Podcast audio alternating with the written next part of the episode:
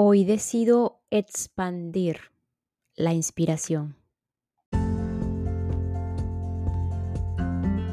Hola, hola, quien te saluda Carla Berríos en KB en Unión Live, un podcast creado a partir de un propósito vital en donde encontrarás diversas herramientas para ayudarnos juntos en este camino de sanación y así recordar el verdadero ser.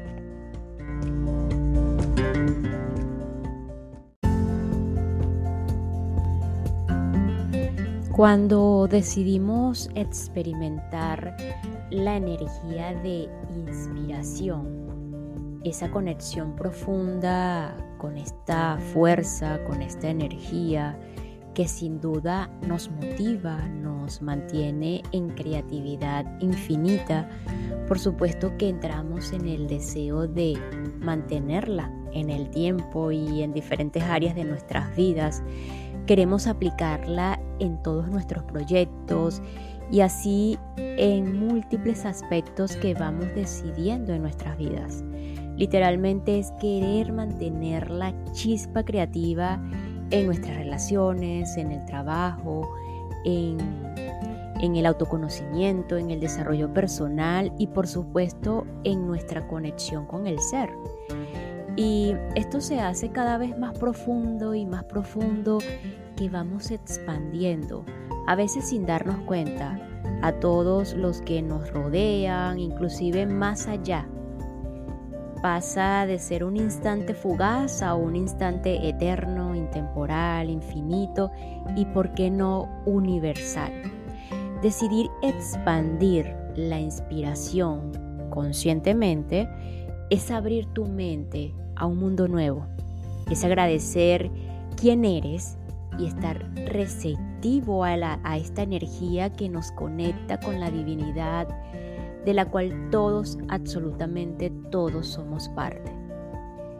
Y con esta introducción continuamos con la fuerza de creer de Wendayer ya casi finalizando esta maravillosa herramienta, este maravilloso proyecto de un gran maestro, hoy ya con las ideas que Wendayer nos ofrece para conectar con la sincronía o para ir hacia ese principio de la sincronía que sin duda también nos mantiene en inspiración.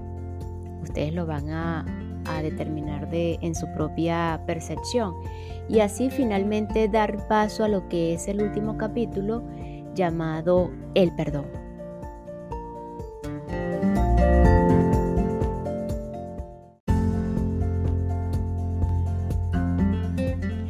Algunas ideas para poner en práctica la sincronía. Número uno, dígase a sí mismo que no tiene por qué dejar de ser el protagonista de su propio drama en la vida. No tiene tampoco por qué dejar de creer en su capacidad de tomar decisiones y contar con una libre voluntad. Todo lo que debe hacer es aceptar la paradoja de que vivimos a un tiempo en la forma y en la no forma y que las reglas que rigen cada uno de estos estados son contrarias aunque operen a la vez. Si es consciente de que posee una libre voluntad, entonces puede detener todos los pensamientos que le producen ansiedad en su vida. Cuando note los primeros síntomas de ansiedad, recuerde que todo es perfecto, que usted no modifica para nada el curso de las cosas y que todo lo que ocurre encierra una gran lección que podemos aprender. Saber que todo lo que sucede ocurre tal como está previsto, que las casualidades no existen y que estamos donde debemos estar, haciendo lo que debemos hacer, nos libera de una tremenda presión y elimina nuestra necesidad de ser críticos y negativos. Intente colocarse en la parte posterior de su mente y piense qué maravilloso es formar parte de este modelo viviente de perfección. Véalo como un magnífico tapiz en el que todo mundo o todo el mundo ocupa su lugar y déjese de especulaciones al respecto.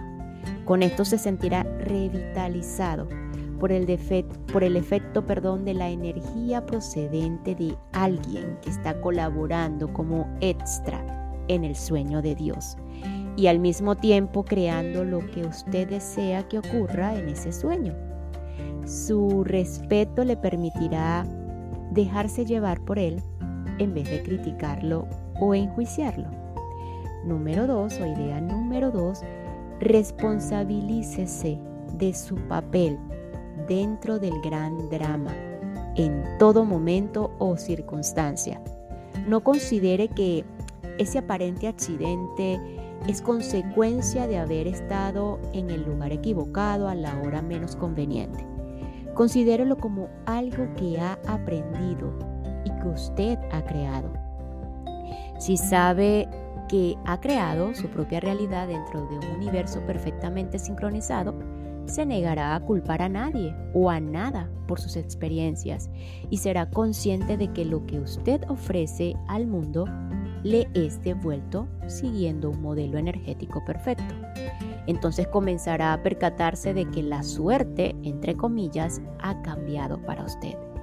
Dejará de considerar todo lo que le ocurre como una serie de accidentes negativos, puesto que está deseoso por aprender la lección que aquellos acontecimientos encierran. Y una vez que logre aprender de su desgracia, entre comillas, no tendrá necesidad de volver a padecerla en su vida. Por ejemplo, cuando le pongan una multa de tráfico y usted sea consciente de que ello es un mensaje, una señal para que usted circule con mayor prudencia y a menor velocidad, entonces ya habrá aprendido la lección. Si por el contrario persiste en quejarse por todo, entonces se verá involucrado en situaciones mucho más comprometidas y radicales.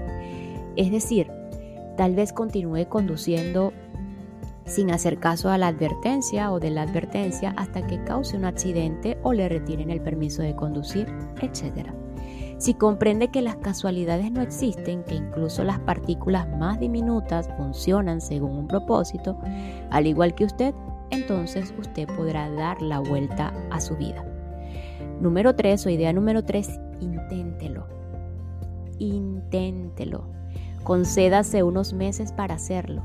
Si quiere ser testigo de algo diferente, aunque solo se trate de un cambio en su suerte, entre comillas suerte, comience a pensar en algo nuevo y le aseguro que pronto notará que en su vida se presenta todo aquello en lo que cree. Así es como funcionan las cosas en mi caso y no me cabe la menor duda de que a usted puede ocurrirle lo mismo. Idea número 4. Deje de preocuparse. Sí, deje de preocuparse. ¿De qué tiene que preocuparse en un universo perfectamente sincronizado? No tiene sentido que se preocupe de aquellas cuestiones sobre las que no tiene ningún control. Y tampoco tiene sentido que se preocupe de aquellas sobre las que sí tiene control, porque siendo así no existe razón para hacerlo. La moraleja de la historia se resume en una frase. No hay nada de qué preocuparse, ya se encargan de hacerlo por usted. Por consiguiente, déjese arrastrar por la corriente en vez de ir en contra de ella. Idea número 5. Tranquilice su mente para lograr experimentar el perfecto ritmo del universo. Cuando actúe guiado por su interior y se permita la libertad de estar en paz consigo mismo, sin críticas negativas, simplemente meditando y experimentando la unidad formada por todo el conjunto, muy pronto comenzará a conectar con esa energía a la que me he referido a lo largo de este libro. Ese estado en el que la mente se encuentra sumida en la tranquilidad le irá convenciendo progresivamente de la perfección de todo el conjunto. En los momentos de meditación he creado lo que algunos denominan milagros. He penetrado en esa increíble luz que forma parte de mi meditación y me he sentido convertido en pensamiento puro, aunque he continuado siendo consciente de mi cuerpo. Cuando vuelvo a esta forma, es como que si me hubiera recargado con una energía increíble. Conozco la dimensión que se halla más allá de la forma, porque soy capaz de experimentarla a mi voluntad y ahora le invito a que aparte toda resistencia a esa noción y que sencillamente se dé una oportunidad. Si es paciente consigo mismo, consigo misma y está dispuesta, dispuesto a todo, entonces puedo asegurarle que obtendrá buenos resultados. No es casualidad que las personas espirituales más iluminadas hayan practicado o practiquen algún tipo de excursión diaria hacia la transformación o la meditación. Seguramente usted también puede darse cuenta de que es lo suficientemente divino para participar en esta práctica magnífica si durante unos cuantos minutos al día está dispuesto dispuesta a dejar de identificarse única y exclusivamente con la forma, con el cuerpo. Idea número 6. Eche una ojeada a las tres etapas que llevan a la iluminación y pregúntese en cuál se encuentra usted.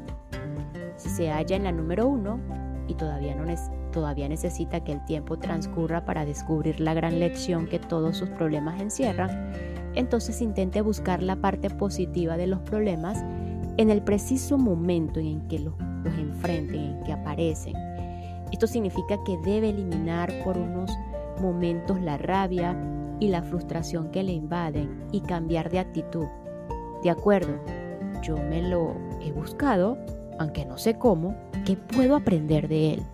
Este ejercicio le impedirá concentrarse en lo que le falta o lo que va mal y volverá a encaminarle hacia su objetivo. Si se halla en la etapa número 2, buscando esa lección que se le, se le va desvelando, intente colocarla fuera de su mente e imaginar mentalmente sus consecuencias y posteriormente puede pruebe a eliminar la necesidad de que se manifieste en la forma, porque es justamente allí donde el sufrimiento tiene lugar. Detenga el trauma que puede causarle un problema mediante el uso de su mente y déjese llevar por sus instintos sobre cómo hacerlo, pues usted ya conoce los resultados que puede obtener si persiste en seguir como hasta entonces y sabe que no necesita llegar hasta el fondo. Si se encuentra en la etapa número 3 y está capacitado para superar eh, o evitar los traumas, o por lo menos restarles importancia enfrentándose a ellos mentalmente, entonces no dude en ayudar a quienes le rodean o que consigan ese mismo objetivo. Comparta ese gran regalo con los demás y permítales que contemplen la belleza que un ser transformado posee. Idea número 7. Deseche la idea de que los conectores invisibles no son reales. Ya le he descrito algunos de los conectores que funcionan a diario en su vida. Una vez se conciencie de que los pensamientos no solo conectan pensamientos, sino también la forma y de que todo, sin excepción, en nuestro universo es energía vibratoria. Podrá comprender la sincronización y la perfección de todo el conjunto. Desde este punto de vista interior, puede empezar a trabajar en la posibilidad de crear acontecimientos y situaciones sincrónicas aplicables a usted. Puede utilizar el gran poder de su mente para centrarse en la salud, en el fortalecimiento de sus relaciones y en el mantenimiento de un mayor equilibrio o armonía interior. Todo puede lograrlo al centrarse en lo que desea crear y teniendo la convicción de que puede conseguirlo mediante la inteligencia que da soporte a su forma. Pero ante todo, no deje olvidar que su capacidad de ser pensamiento es el vehículo que le conducirá a la transformación de su vida. Mediante el pensamiento y solo el pensamiento podrá lograr esos milagros de los que tanto usted ha huido. Número 8, idea número 8, confía en su intuición o en esa corazonada, por así decirlo, de su interior. Ese conocimiento intuitivo constituye su conciencia superior en acción y si la ignora, entonces está volviendo al tema de siempre. a todo aquello que le han enseñado a lo largo de la vida. Si por el contrario confía plenamente en esa intuición, porque considera que es la única forma de avanzar, entonces dése cuenta de que este proceso responde a cualquier análisis lógico de la cuestión que usted pudiera realizar fríamente. Una intuitiva corazonada interior es un pensamiento, es algo divino, es usted y usted es ella. Confíe en ella. Es su sistema operativo básico, humano y divino que se halla siempre en situación de alerta. Si le produce algún temor o sencillamente prefiere que otra persona tome esta decisión, entonces estará impidiendo el buen funcionamiento del sistema y enseñándose a sí mismo a ignorar. No tardará mucho el momento en el que el sistema alerta del pensamiento y la intuición deje de funcionar, pues usted entonces comience a funcionar en la vida siguiendo los deseos y peticiones de los demás. Cuando usted juega un partido de tenis, no se detiene en ningún instante en el pretexto de meditar la jugada apropiada.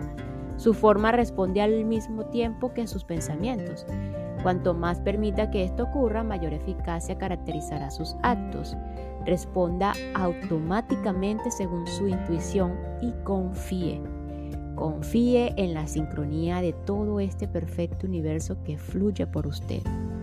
Idea número 9 Recuerde que el análisis es un acto intelectual violento que desmenuza el pensamiento y esculpe la forma del universo. Cuando usted tiene que dividir algo en múltiples pedazos, lo que en realidad está haciendo es utilizar su mente para formar una serie de todos.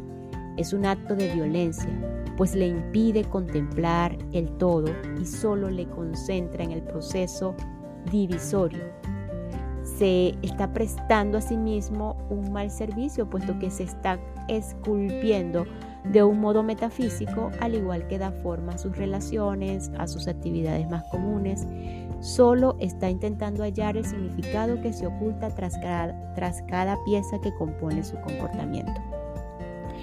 La idea número 10, recuerde que la síntesis es lo contrario del análisis usted tiene la oportunidad de pasar del análisis a la síntesis y al mismo tiempo de la violencia intelectual a la armonía intelectual. Sintetizar significa reunir todo el conjunto y ver cómo cada pieza ocupa su lugar. Reunir todo el conjunto y ver cómo cada pieza ocupa su lugar.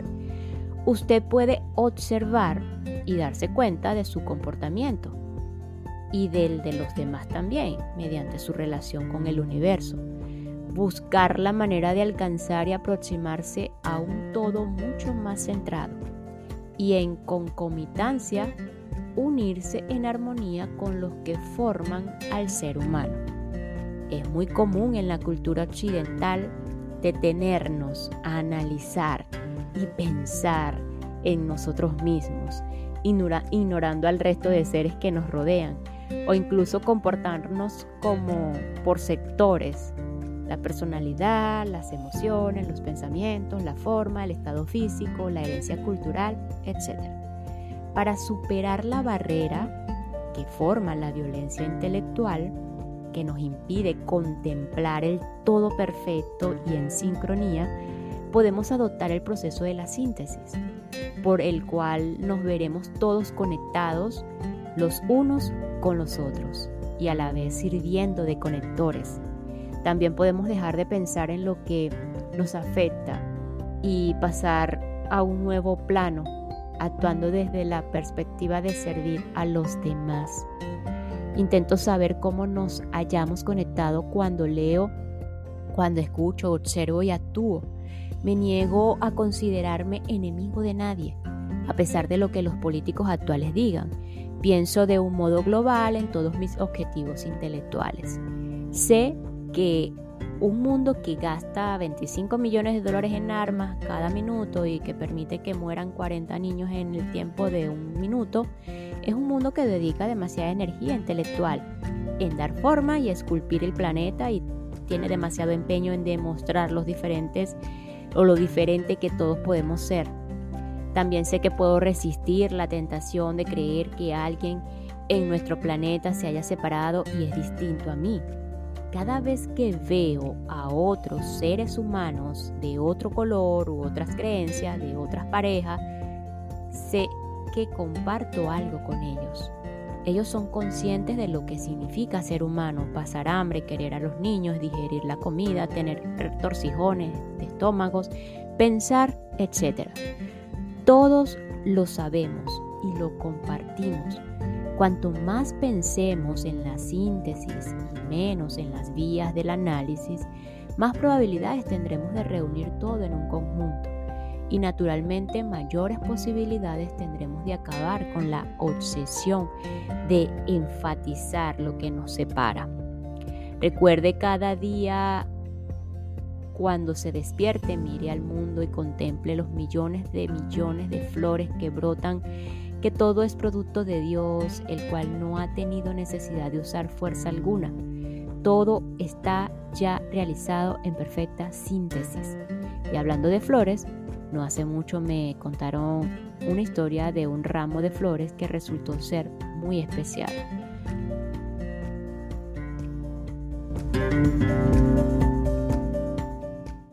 Y esta pausa es para enviar un saludo a todos los que me escuchan desde Madeira, en Portugal, así como Istambul, en Turquía. Muchísimas gracias Portugal y Turquía. Obrigada, Portugal. ¿Estás listo, lista para tomar acción en tu vida? No busques más. Las terapias en línea de Carla Berríos están aquí para transformar la forma en que piensas, sientes y vives. No importa en qué punto te encuentras en tu camino hacia la salud mental, las terapias en línea de Carla Berríos tienen el poder de revolucionar por completo tu bienestar. Aprovechando la conveniencia del mundo digital, ahora puedes acceder a sesiones de terapia que cambiarán tu vida desde la comodidad de tu hogar. A través de las terapias en línea de Carla Berríos puedes desbloquear tu verdadero potencial y embarcarte en un viaje de autodescubrimiento y autosanación. Al abordar las causas fundamentales de cualquier desafío de salud mental, física, psicológica y emocional, adquirirás las herramientas y estrategias para sanar tu mente y prosperar en todas las áreas de tu vida. Es hora de recuperar el control de tu vida y encontrar un bienestar mental físico, psicológico y emocional duradero. Las terapias en línea de Carla Berríos te brindan atención y orientación personalizadas. Di adiós a la duda de ti mismo, de ti misma y dale la bienvenida a un nuevo sentido de empoderamiento desde un nivel más profundo de comprensión. Visita la página www carlaberríos.com o haz clic en el enlace de Agenda tu cita online que se encuentra en la descripción de este episodio. No te pierdas esta increíble oportunidad de revolucionar tu vida con las terapias online de Carla Berríos.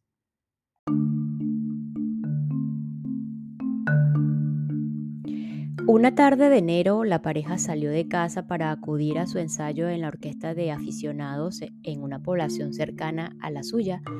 Pensaron que no sería mala idea llevarse un ramo de narcisos para regalarlo a sus compañeros y amigos y engalanar el local con brillantes colores naranja, amarillo y rojo, y así añadir un poco de calor a esa fría velada de invierno. Cuando llegaron a la ciudad, el marido tomó un camino poco frecuente que discurría junto al río. Nevaba y la zona parecía deshabitada, a excepción de un pequeño punto en el que se distinguía la figura de una mujer que caminaba sola. La reconocieron, era la madre de su primer vecino. Detuvieron el vehículo para preguntarle si deseaba que la llevaran a algún sitio. Parecía un poco confusa, pero finalmente les dijo hacia dónde se dirigía y allí la condujeron. Cuando se bajó del coche le regalaron el ramo de flores. Al cabo de unos tres días recibieron una nota procedente de aquella señora en la que les agradecía su ofrecimiento, las flores, y les decía lo mucho que ese gesto había significado para ella. Añadía que toda su vida había sido enfermera hasta su jubilación. No quería ser una carga para su familia y por eso se proponía arrojarse al río a menos que Dios le enviara alguna señal de que todavía la necesitaba en la tierra. Ese ramo de flores le había salvado la vida. ¿Cuántas casualidades tuvieron relación con este incidente?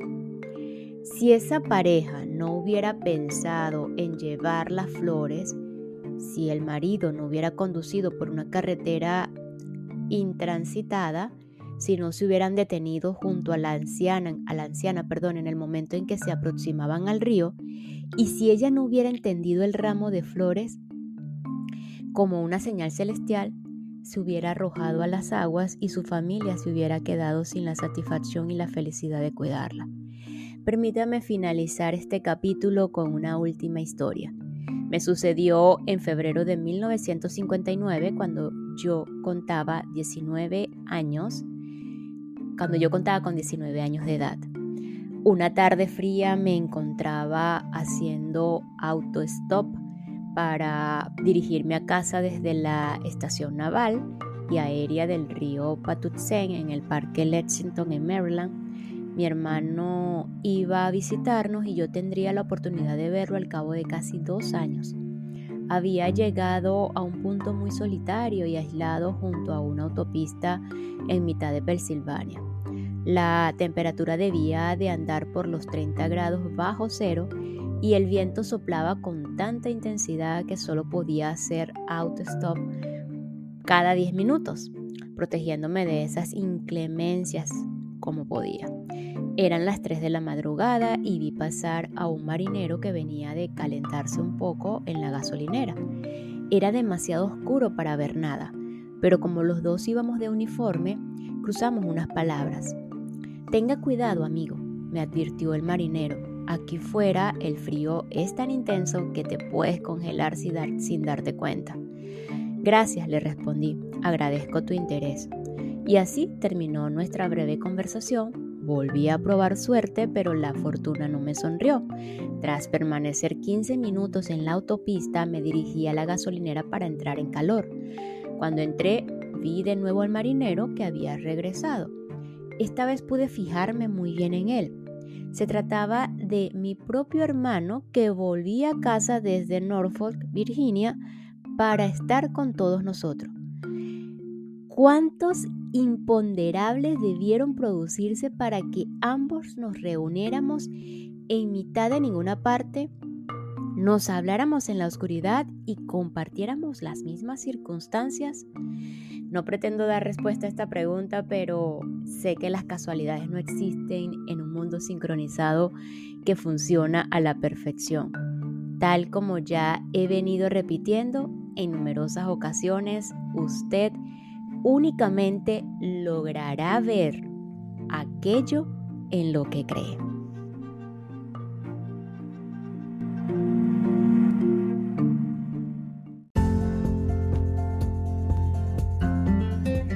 Y nos despedimos de este capítulo con lo siguiente. Recuerde cada día, cuando se despierte, mirar al mundo y contemplar los millones de millones de flores que brotan, que todo es producto de Dios, el cual no ha tenido necesidad de usar fuerza alguna. Todo está ya realizado en perfecta síntesis. Gracias, gracias, gracias. Nos escuchamos en el próximo episodio para ya dar fin a lo que es esta maravillosa herramienta llamada la fuerza de creer de Buen Dyer. Cómo cambiar tu vida.